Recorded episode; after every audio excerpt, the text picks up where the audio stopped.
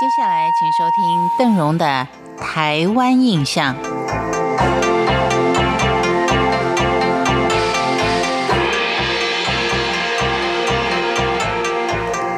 提到开发的澎湖，早期是在明朝击败了荷兰人之后，才发现到澎湖的重要性。从此以后，由于明朝的重视以及驻军跟台湾的往来。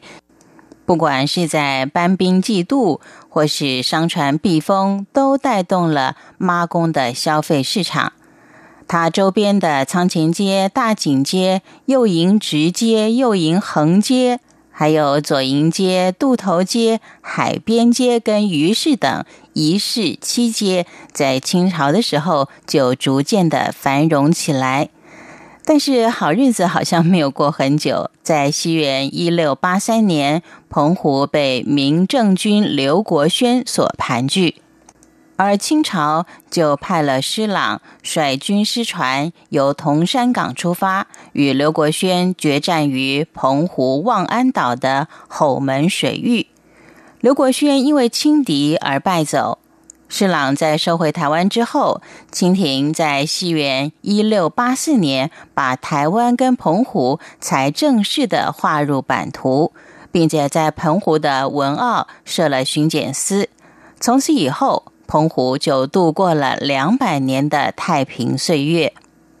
清廷是非常重视澎湖军防的，曾派了水师副将两千多名来戍守澎湖。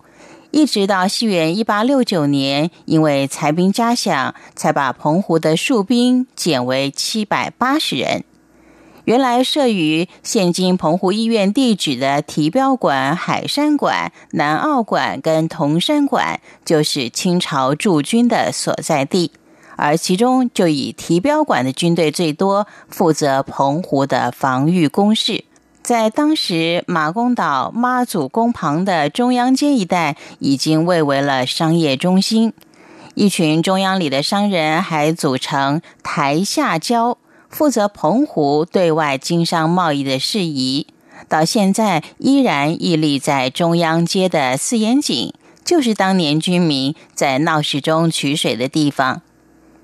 大陆福建沿海居民在这段时期也先后的迁到澎湖各群岛，在靠海吃海的生存之道之下，渔业当然就特别的发达。一座座近海捕鱼的石户矗立在各个岸边，形成了一种特殊的景观。什么是石户呢？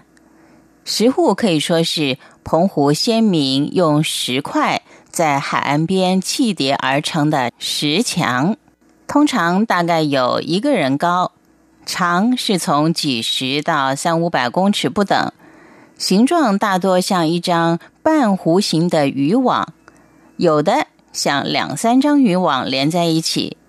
它可以说是一种海中陷阱，也是一种相当原始的捕鱼方法。每当海水涨潮以后，石户就淹没在海中。而到了退潮的时候，鱼类还糊里糊涂的在石户里游憩觅食的时候，就已经成为渔民的囊中物了。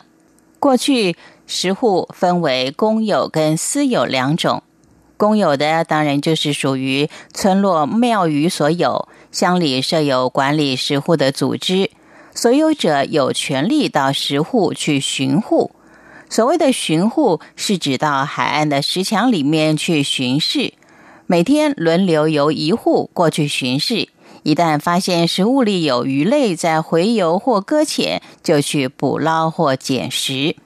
在澎湖，只要是有浅礁的海域，附近各乡里都有石户，有的乡里甚至拥有多达四五个石户。目前保存最完整的就是凄美的双星石户了。有空您不妨去参观一下。感谢您今天的收听，《台湾印象》，我们下回见。